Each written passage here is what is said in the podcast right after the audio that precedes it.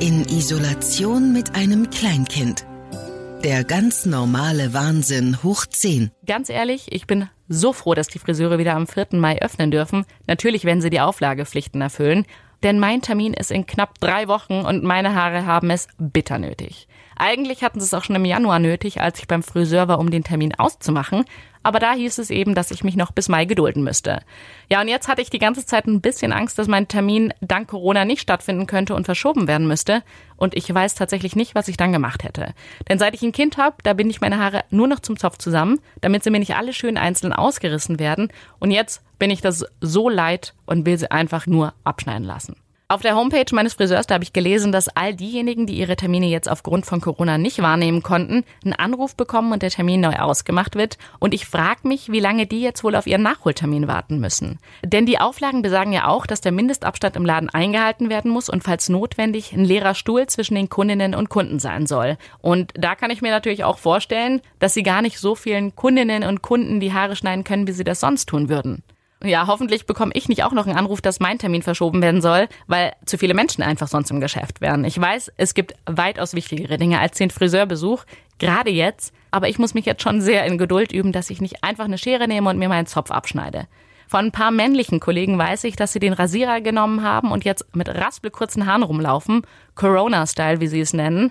Aber da haben es die Männer doch auch wirklich einfacher. Einfach einen Rasierer nehmen und keine drei Minuten später sitzt der neue Haarschnitt. Und ich meine, wenn es doof aussieht, dann ist das in ein paar Wochen sowieso wieder egal, weil die Haare nachgewachsen sind. Aber ich frage mich auch, wie viele Friseure wohl den Kopf schütteln werden, wenn sie in ein paar Wochen wieder ihre Kunden vor sich sitzen haben. Es wird nämlich bestimmt den ein oder anderen Selbstversuch in der Zeit zu Hause gegeben haben und die werden bestimmt nicht alle so super geworden sein.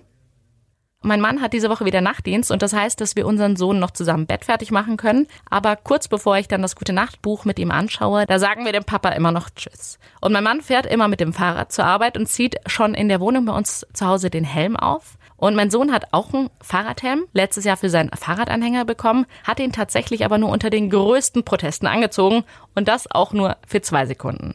Aber jetzt, wo er seinen Papa auch so oft mit Helm sieht, da will mein Sohn den seit neuestem auch immer anziehen und dann auch nicht mehr ausziehen. Und gestern Abend hat er ihn dann auch wieder aufgesetzt und wir haben dem Papa Tschüss gesagt. Mein Sohn hat noch den Helm aufgehabt.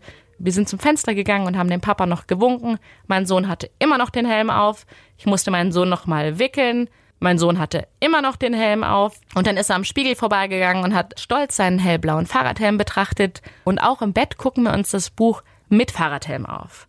Aber spätestens danach ist es Zeit, diesen Helm auszuziehen und das passiert natürlich nur unter größtem Geschrei.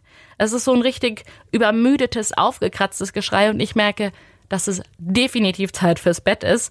Und mit viel Ablenkung und Geschmuse beruhigt sich mein Sohn zum Glück auch wieder nach ein paar Minuten. Und ich bin doch wirklich sehr gespannt, ob der Fahrradhelm das erste ist, was mein Sohn morgen früh haben möchte. Gestern Abend ist mir aufgefallen, dass unsere Nachbarn von gegenüber ausgezogen sind. Wie die das wohl gemacht haben, gerade in Zeiten von Corona. Denn eigentlich müssten sie ja so ziemlich alles alleine gepackt und noch viel schlimmer geschleppt haben. Und das mit zwei kleinen Kindern. Ein ziemlich dober Zeitpunkt, um umzuziehen. Aber wenigstens hatten sie ja wahrscheinlich ein bisschen mehr Zeit, um alles vorzubereiten, da sie ja sowieso wahrscheinlich mehr Zeit zu Hause verbracht haben. Und hoffentlich hatten sie auch ein paar liebe Freunde, die doch mitgeholfen haben. Ich meine, so eine Couch ist ja immerhin länger als 1,50 Meter und auch ein Schrank oder ein Tisch. Den kann man ja auch noch gut schleppen und den Abstand einhalten. Und ich wünsche den Nachbarn von gegenüber, dass sie so gute und liebe Freunde hatten. Es müssen ja auch wirklich nur ein paar gewesen sein, die wenigstens stark waren und die gut schleppen konnten und die mitgeholfen haben. Morgen geht's weiter. In Isolation mit einem Kleinkind. Der Podcast über den ganz normalen Wahnsinn. Hoch 10. Eine Produktion von Baden FM.